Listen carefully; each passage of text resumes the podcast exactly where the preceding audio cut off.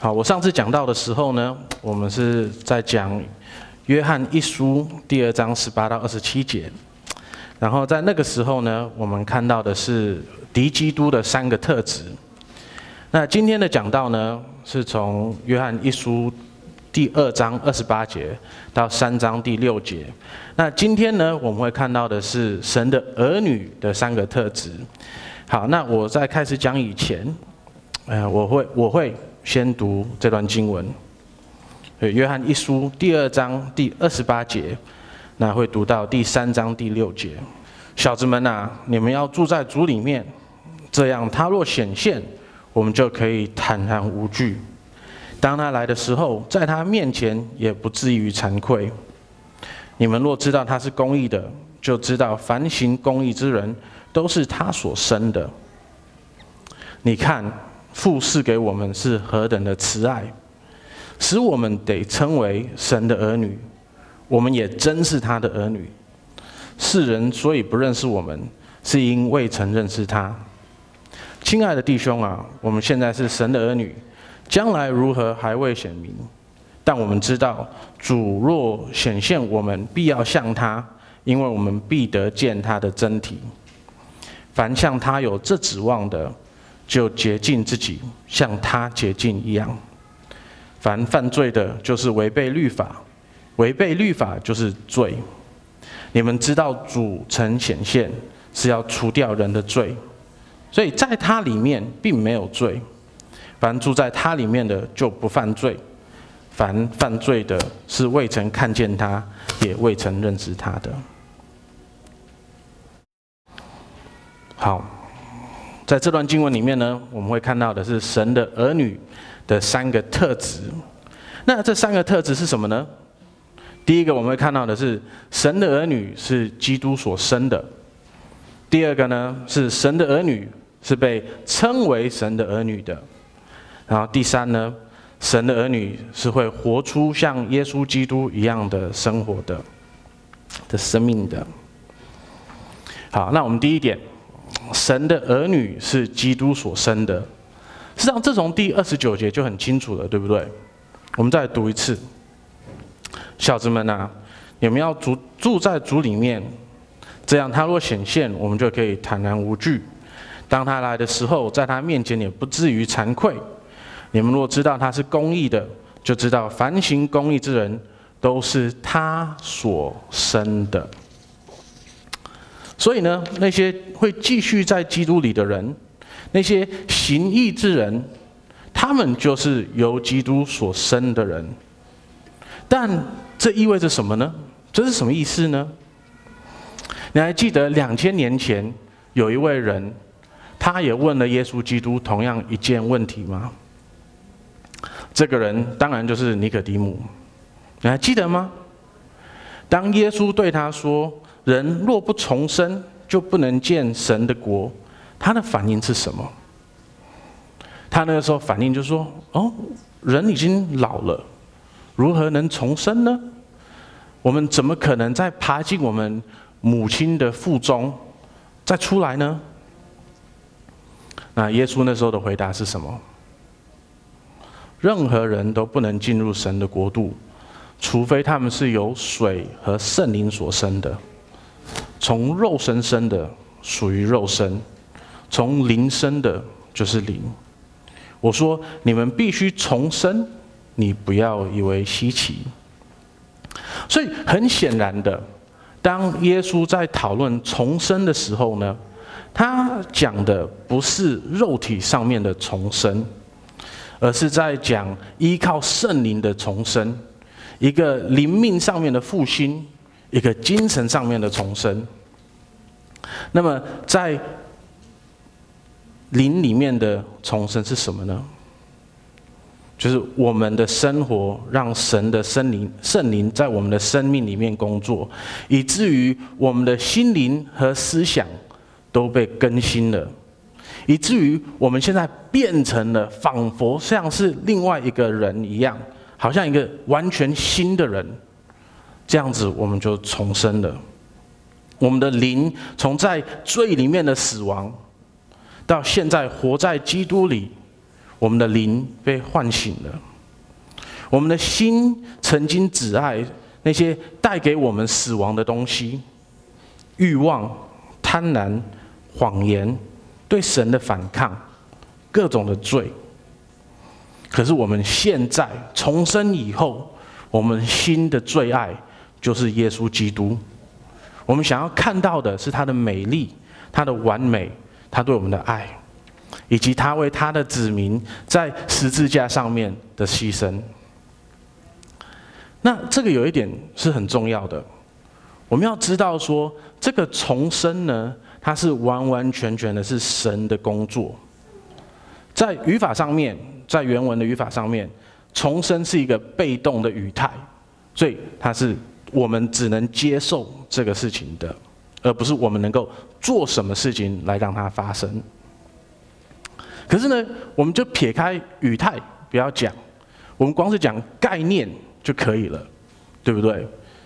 今天我们每一个人出生的时候，都不是靠我们自己的能力出生的，对不对？那个。我现在是爸爸了，我有荣幸陪伴我的太太生出两个孩子。那我连连当爸爸我都没有真的能够做到什么，更别说那两个小孩子出来的时候，他们也真的没有做到什么。一切通通都是我太太的辛苦，他们才生出来的。那肉体上面的生是这个样子的话，那灵命上面的重生是不是也是一样的呢？我们没有办法因为自己的力量而得到重生，我们只能让神做工来让我们的生命得到重生。我们长大以后，谁能爬进妈妈的子宫里呢？当然不可能。我们每个人，圣经告诉我们的，我们都死在我们的罪里面，我们的灵是死的。我们没有任何人是寻求神的，那死的灵是没有办法让自己得到重生的，这是不可能的，是吗？那很可悲的是，如果没有重生，你的生活就不会有任何的改变。那等待你的无疑就是的死亡，永恒的死亡。因为你没有重生过，你还是一直死在你的罪里面。如果你从未从耶稣基督那里获得新的生命，你将继续生活在你的罪中，你将继续生活在对神的冒犯中。那当神再次来到时，你就不得不面对他的审判。那你也必须面对你你的罪所应得的永恒的处罚。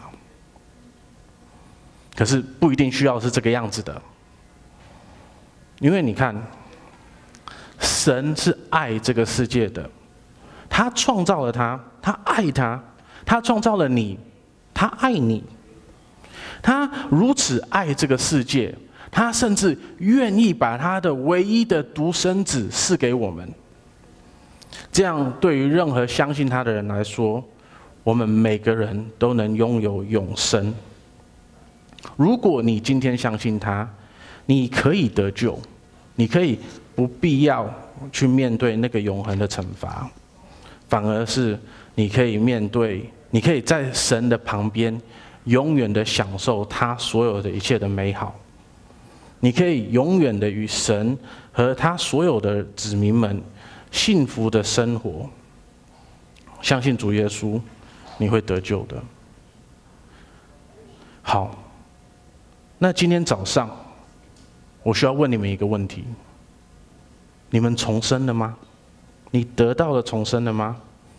你拥有主耶稣的新的灵性上面的生活吗？你的心被福音获补了吗？你的心和心灵是否全心全意的赞美和崇拜主耶稣基督呢？这一种非常简单的方法，来。看看说我们是不是在这个状况里面的？那我问你一个问题：刚才我在讲耶稣基督的死和复活时，你的反应是什么？你有听懂吗？还是它只是一个搞不懂的东西？还是你认为说，哦，这个是一个有趣的东西？原来，哦，原来基督徒他们相信这个，可是对你来说，它对你完全没有影响。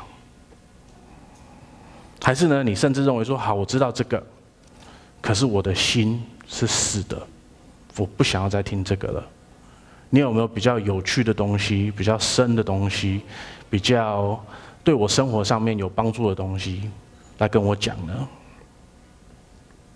如果你不明白，如果你听不懂，或者是你只是认为它是一个有趣的资讯，就是基督徒他相信这个，可是你从来没有自己去掌握它，你自己也不清楚，那我欢迎你在我们聚会以后来陪我聊聊，我想要多跟你讲这些事情，然后我也会继续的祷告。祷告说：“圣灵会在你的生命中、你的心中工作，这样你就可以理解他，相信主耶稣基督，而且得到拯救，还有生命上面的改变。如果你确实理解了他，可是他没有获补你的心。当我即将进入尼可底姆的故事的时候，当我即将要讲耶稣基督的福音的时候，我想知道你的反应是什么。”你是不是就想说，哦，又来了，每个礼拜就跟我讲一些福音的事情，你可不可以跟我讲一些别的好不好啊？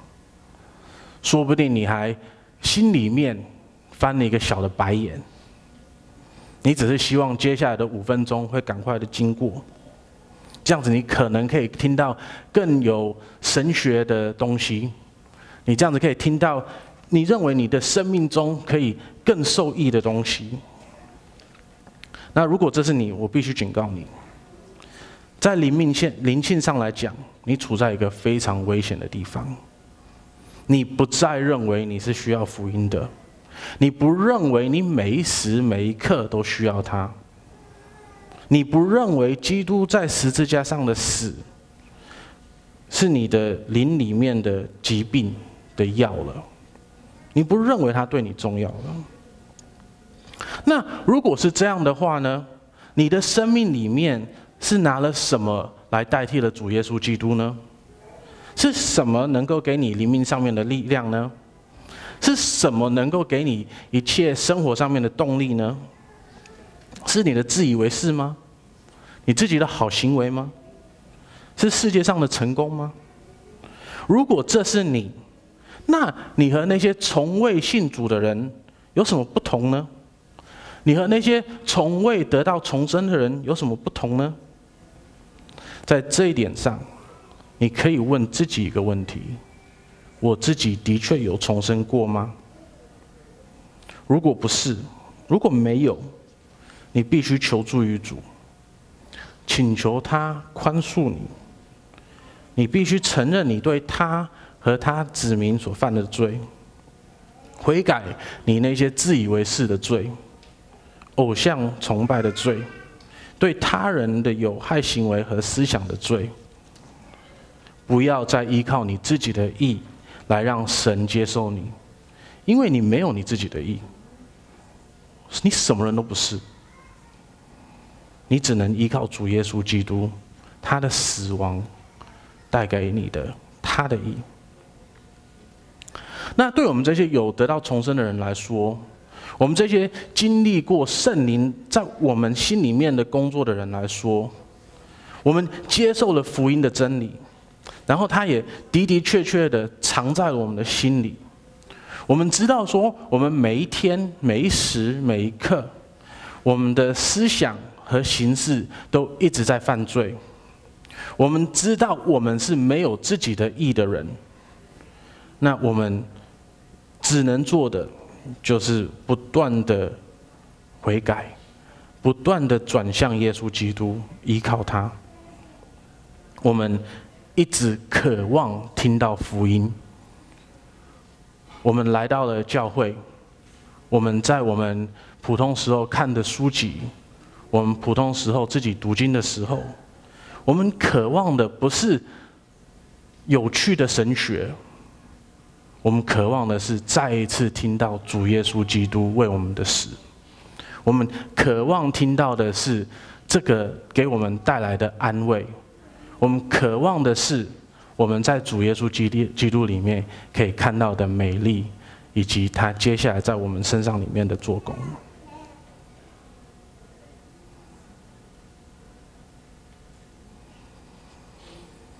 那我们知道说重生不是我们自己可以做的事情的时候，事实上这是一个多么大的安慰。因为我们老实说好了，今天我们重生要是是靠我们自己的话，我们没有任何人可以知道我们的确是重生的，因为我们永远不知道我们做的够不够。要是今天你的重生是因为你祷告了。今天要是你的重生是因为你做了某些事情，要是今天你的重生是因为你思想中的改变，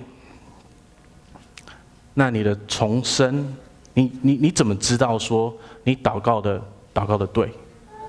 你怎么知道你做了对的事情？你怎么知道说你的思想改变改变的对了？我们没有任何人知道。可是，当我们知道说重生是只有神能带给我们的时候，而我们也的的确确的经历了神给我们的这个恩典的时候，我们完全可以有信心，因为那位可以做任何事情、全能的神，他拯救他爱的人。所以呢，我们要做的只是继续留在耶稣基督里面，并且知道说，当耶稣基督来的时候，我们会在他里面。那我们从神以灵命上面得到的重生，我们成为了神的儿女。那神的儿女呢？他不只是得到了重生，就成为神的儿女的。我们现在要来看的就是第二点：神的儿女会被称为神的儿女。那我们实际上的经验也知道，对不对？成为某人的孩子。它实际上有两个主要的层面，第一个就是他们的出身，但接下来呢，而且可能更重要的就是父母对孩子们的认定，被父母接受和肯定，比纯粹只被生下来还要重要，不是吗？受到了父母的接受和肯定，才让小孩子们知道说他们真的是父母的小孩子，对不对？从孩子的角度来看，他们更关心被你接受，而不是他们在你的肚子里面住了九个月。那我觉得这里我们可以给父母亲一个旁注，因为这就跟你说了。你不应该把你跟你的孩子的关系认为是理所当然的，就是他们生出来了就是你的孩子，不是这样子的。你们的关系是基于你接受他们，而不是简单的由你出生。你需要每天的向他们展示，跟他们声称，把他们称为是你自己的。那要是世俗的亲子关系是这样子。那灵里面的亲子关系是不是更是如此？我们不是简简单单的由神和他的灵所生，然后神就把我们放在这个世界上，让我们自己照顾自己。不是的，我们被神所认领了，我们是神所认得的真正的儿女。我们在第一节可以看到这个，看看父赐给我们。多么伟大的爱！我们应该被称为神的孩子。对于我们这些由神所生的人，当我们遇到福音时，当我们听到基督的生命、死亡和复活时，当我们信靠了他，当我们的罪得宽恕时，我们透过信仰与基督团结在一起，我们就像基督一样，是神真正的儿女。我们也被神认定为神的儿女。当神看我们的时候，他看到的不是只是一群叛逆者了，他看到的是他的儿子的完美。简而言之，我们被他接受，并宣称为儿女。那不管你今天你是谁，我想知道你在这个世界上能得到的最高的荣誉是什么呢？你是医生，你是法官，你是学校的校长，你是公司的副总裁 CEO。那我让今天告诉你一件事情：如果你今天是基督徒的话，如果你今天是基督徒的话，不管你拥有什么世界上面的荣耀，你事实上已经得了更高的荣耀了，就是你是神的孩子了。对于那些比较了解，实际上也不用比较了解，就是任何知道任何中国历史的人来说，我们要问一个问题：中国的皇帝自称是什么？他们自称为天子，对不对？那问题是，这个都是他们自己自称的啊，就是他们自认为是的，他们都不是真正的神的孩子。但对于我们基督徒来说，我们是谁？我们才是真正的天子，我们才是真正的天子。所以今天不管你的成绩如何，不不管你在体育或艺术方面是否有天赋，不管你有多漂亮。不管你在银行账号账户里面有多少钱，不管你是开一辆十六十六年的呃 Mitsubishi，还是一辆全新的保时捷，不管你有没有车子，不管你的衣服是从超菜市场来的还是百货公司来的，不管你的学孩子在学校的表现如何，不管你的房子多么的乱七八糟，不管你住在豪宅里面还是还是公寓里面。如果你今天是基督徒的话，你已经得到了比皇帝还要高的荣耀，因为你是真正的天子，这是无人可及的荣耀，无人可及的荣耀。如果你今天是基督徒，你的生活是有尊严和荣耀的，因为你是天子。可是这个世界，他不会认你为天子，他不认识你，他们不会认同你这份荣耀的，因为毕竟当他们遇到了那位真正的天子主耶稣基督的时候，他们也不认识他，对不对？所以我们不用被惊讶，这个世这个世界不会看我们，然后看到一群天子。他们只看到一群普通人，甚至于没有他们厉害的一群人而已。可是他们是错的。那为什么世界从来没有认识耶稣基督呢？也没有给予他他应得的荣耀呢？为什么世界不会给予我们这群天子我们应得的荣耀呢？因为耶稣基督他的荣耀。跟这个世界上的荣耀是完全不一样的。那我们因为在他的里面，我们的荣耀也是跟这个世界上的荣耀不一样的。基督跟这个世界上所尊敬的人，所认为得到荣耀的人有什么不一样的地方呢？世界上大多数有权力的人，他们。都是有罪的人，对不对？我们无论看多少个，嗯，好的，好的，嗯，好的立法委员或者是总统，世界上最好的总统也是罪人，不是吗？中国历史以来最好的皇帝李世民，他无论多厉害，他的生活里面还是有。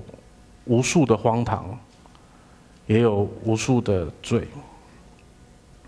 那很多时候呢，有权力的人，他们都会利用他们的权力，或者是更不应当的手段，来获得更多的权力以及金钱。他们用权力的方法，是一直要扩充自己。他们一直，他们，他们用权力。只是为了让自己更有权力、更有财富而已。他们可能操纵媒体，他们可能撒对手的谎，他们可以贿赂其他的政府官员或者是选民来获得权力。他们利用权力为自己而获得更多的财富和权力。他们可能在生意史里面撒谎或欺骗，为了在竞争中领先。他们可能对待自己的孩子，比他们应该对待他们孩子还要严厉得多，只为了让他们得到更好的成绩。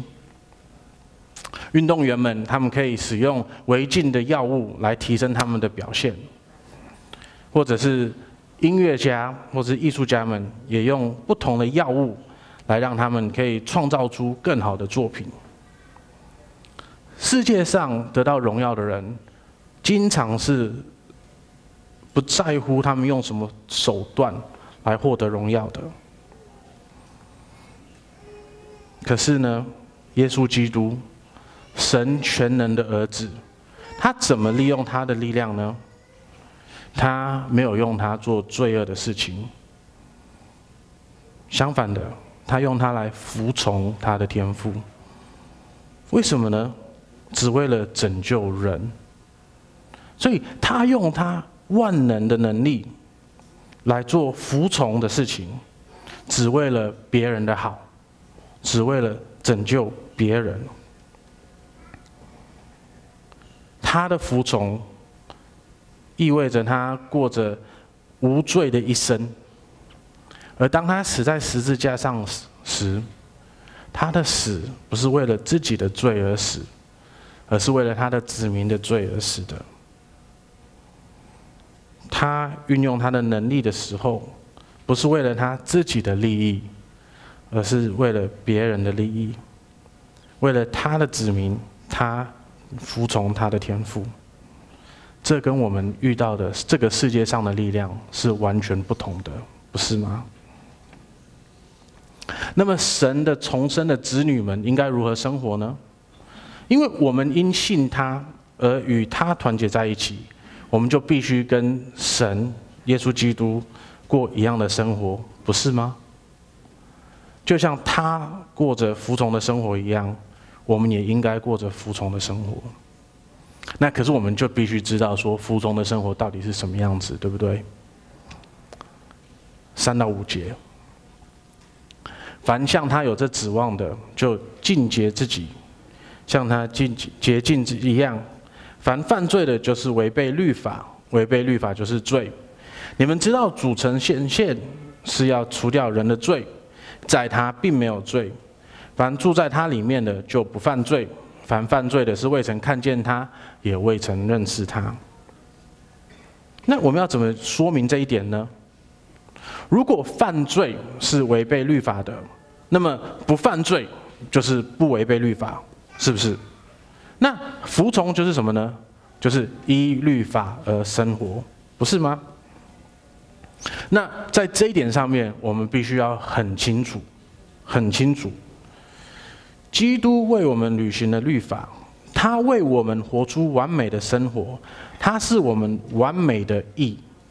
随着他的死亡，他解除了我们对我们罪的惩罚。可是呢，这并不能消除我们获救后依律法生活的义务。那律法是什么呢？很简单，就是十条诫命。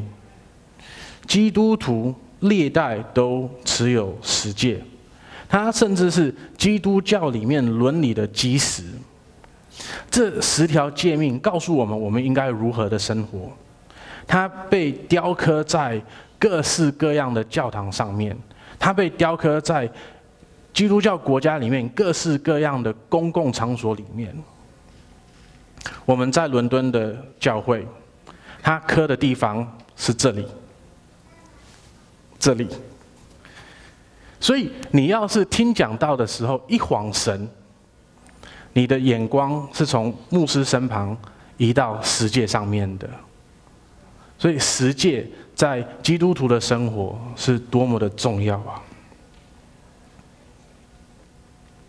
那他们是什么呢？我们刚刚已经读过了一遍了，对不对？不可有别的神，不可雕刻偶像，不可拜偶像。不可妄称耶和华上帝的名，守安息日、孝敬父母、不可杀人、不可奸淫、不可偷盗、不可作假证、不可贪恋人的房屋或妻子或他一切所有的。那当然，这十诫是有背景的，他们在我们运用的时候，需要把需要有智慧，来把这个世界活在我们的处境里面。可是呢，它仍然是基督教伦理的基础。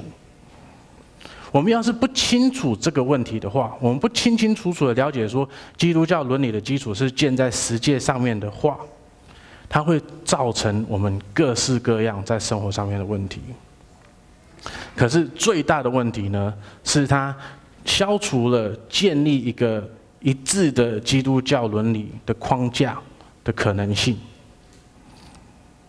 要是我们没有实践，基督徒们不知道要怎么生活。那基督徒有的时候会不知道怎么应对这个时代对他们的一些冲击，也是因为他们对世界不熟。我们不知道要怎么跟我们的政府，不知道我们要怎么跟我们的邻居，不知道我们要跟我们的朋友讨论伦理上面的事情。最主要的原因就是因为我们对世界不熟，也不知道要怎么用。我想我们在。绝大部分今天的教会里面，我不知道台湾是怎么样子的，可是我至少知道，在英国绝大部分的教会，他们是不注重十诫的。他们认为基督教的伦理不需要十诫了，因为我们有马太福音第五章。可是呢，是整个教会的历史都把十诫摆的在。在基督教伦理里面的中央，它是我们的基础。我们这个不清楚的话，接下来会有很多不同的问题。那你要是想要多了解这个，我们可以继续讨论。我我很愿意跟跟大家讨论这件事情，也请在会后里面来找我。那我觉得最值得我们高兴的是呢，虽然我们尽了最大的努力，让我们不去守十诫。很多基督徒已经不守十诫了，可是圣灵还是永远不会让十基督徒真的偏离了十诫，所以没有任何基督徒会跟你说：“哦，你可以有别的神。”没有任何基督徒会跟你说：“哦，拜偶像 OK。”没有任何基督徒会说：“哦，你可以嗯，就随便说神怎么样，他都不 care。”他。没有任何基督徒说你不需要听或者是尊重你的父母亲。没有任何人会说：“哦，你是基督徒，那你去谋杀、通奸、偷窃、做假见证，这个都 OK。”不可能的，圣灵不会让基督徒真的脱离十诫那么远。那你要是仔细的听的话，你会听到我没有说一件事情。刚才我唯一没有提到的十诫就是安息日，因为所有拒绝守十诫的基督徒，基本上他们在神学上面卡的一点就是安息日，他们卡到守安息日这一点。可是就算如此呢，他们也是一样，礼拜天来教会，他们与神的子民。一同敬敬拜，甚至于他们对敬拜神有很高的一个看法，他们认为这个很重要，所以即使他们在神学上面对十诫要不要守十诫有保留，他们实际上面的行动还是成全了这个世界的的标准的。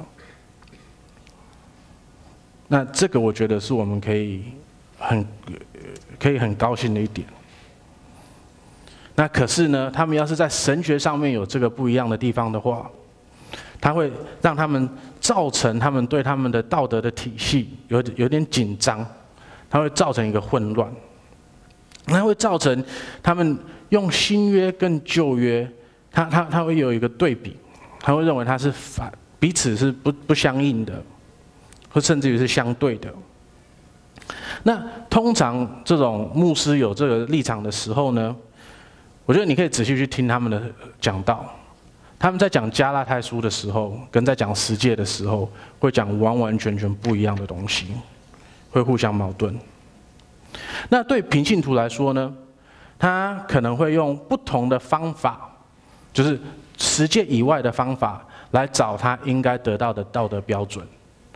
那通常呢，我所据我的观察，是他们会坚持坚持用基督的爱，来作为一个基督徒的道德标准。可是呢，要是没有透过十诫来了解这个爱的话，它变成了一个盲目的可以接受所有事物的一个道德，只要以爱为名义，什么都可以。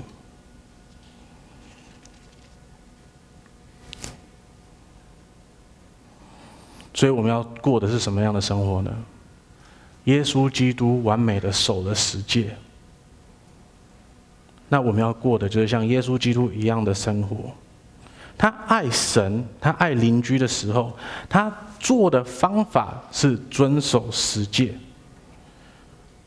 那那些在他里面得到重生，并得到上帝宣称为他的孩子的子民们，也应该这样子做的。那当然，这个带了一个很大的问题，对不对？我们在这方面都失败了，我们每一个人在这方面都失败了，并且在这方面继续的失败。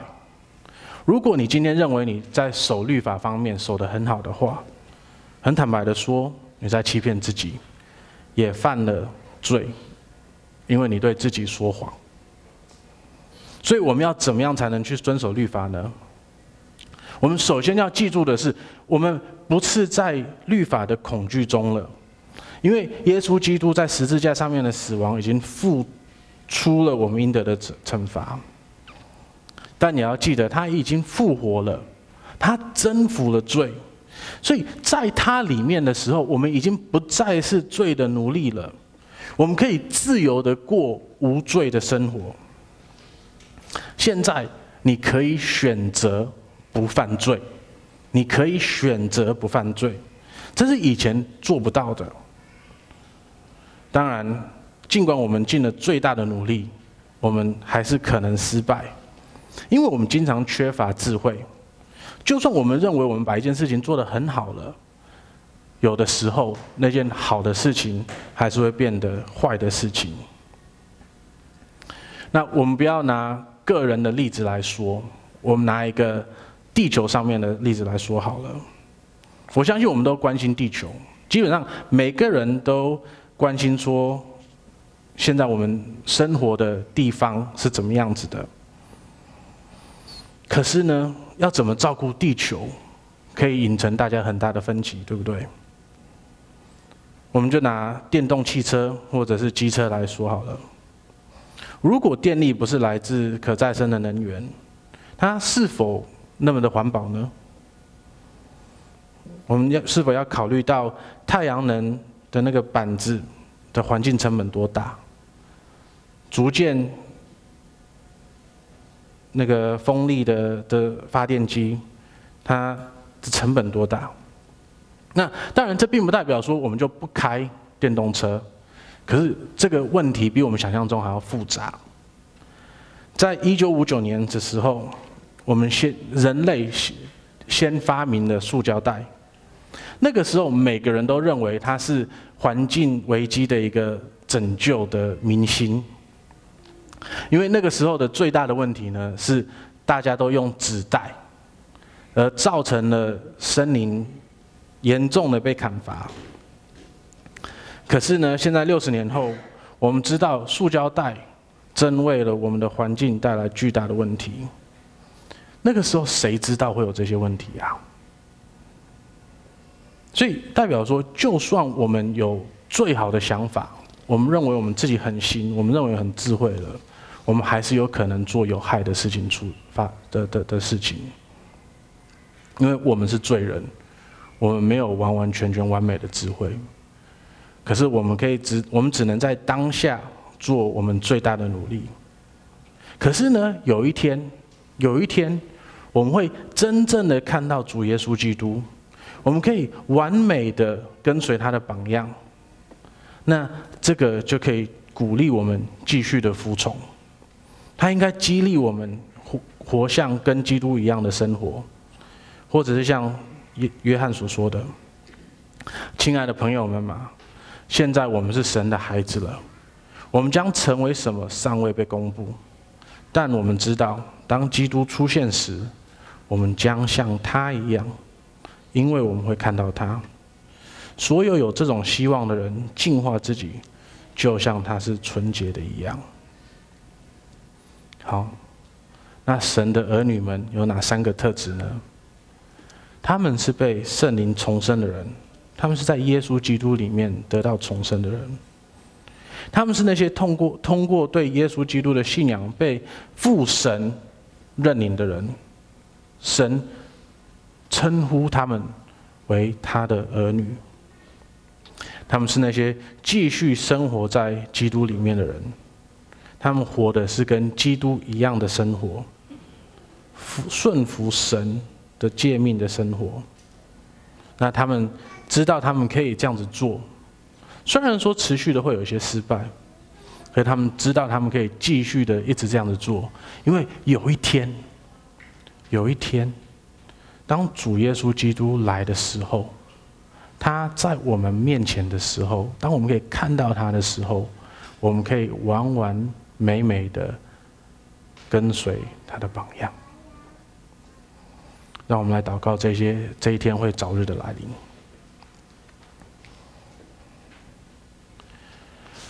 我们的天父，你的话语是是是剑，它它是一个会刺我们心的剑，它是会分割我们的剑。主啊，恳求你让我们在。思考你的话语的时候，是愿意被他刺伤的，而让我们得到，嗯，真正的生命的改变。可是我们最需要的是，是主耶稣基督。当我们的心被刺伤的时候，当我们的罪被你的话语显明的时候，主啊，恳求你，让我们再一次的悔改。让我们再一次的转向主耶稣基督以及他的福音，让我们在每一时每一刻都知道我们是多么的需要他的。我们天父啊，我们恳求你，让耶稣基督再来的那一天赶快来。这样子，我们在这世上一切的苦难都会被洗净，而我们也可以活在他的里面。可是主啊，我们也恳求你，让他不要太快来，因为我们知道这世界上还有那么多的人还没有相信这个福音，还不认识主耶稣基督。